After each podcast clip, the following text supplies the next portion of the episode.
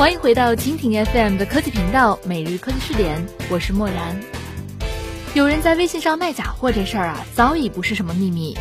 在朋友圈卖什么假包、假表、假化妆品，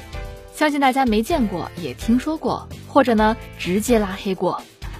那今天的每日科技视点，漠然就和你一起来关注，下个月微信也推幺幺零。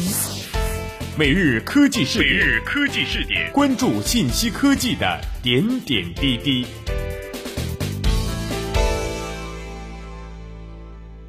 在发文打击非法分销模式行为后，微信打击朋友圈销售假冒侵权商品的大棒也已经悄然落下。微信十八号针对首批售假账号做出了结果公示，共有九十三个冒名侵权的公众账号和两百三十三个售假的个人账号被封停。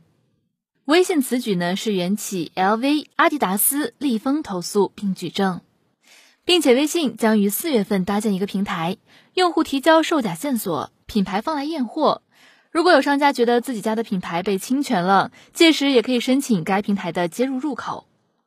大家都知道，为了还朋友圈一个纯粹的互动交流环境，微信团队已经在三月十五号制定了微信朋友圈的使用规范。十八号的结果公示即是执行上述规范的成果之一，而品牌维权平台及商标权利人申请接入入口的建设，则是打假行动常态化的实质举措。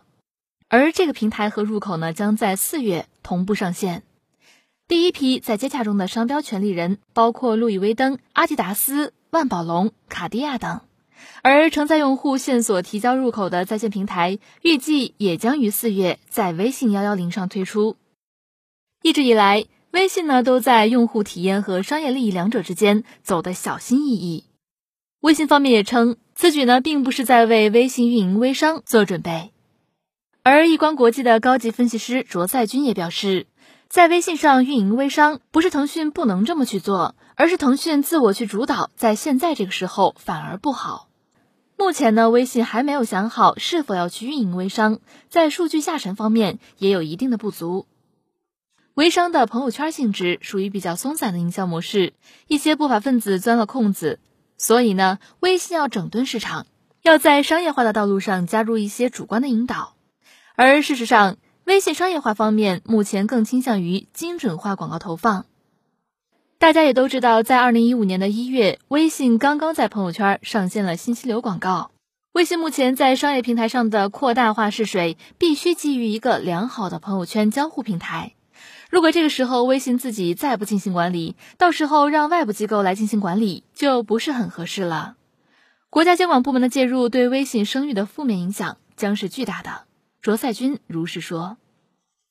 此番将售假行为纳入规范范畴，在微商企业看来，或许将更加有利于微商企业的发展。韩后董事长王国安表示。微信对朋友圈售假侵权行为启动查处，最终的结果是规范的微商将得到进一步的发展。未来采用批发方式的微商占比会越来越小，而微商的竞争呢将会回归到靠口碑、品牌以及让消费者尖叫的产品上去。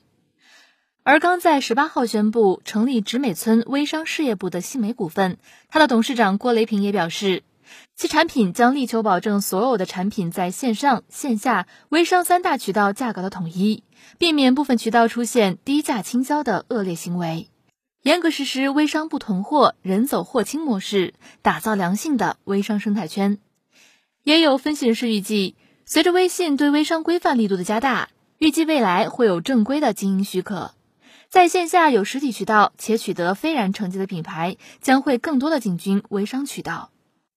在未来，微商三无产品甚至小品牌小打小闹的混沌时代或即将终结。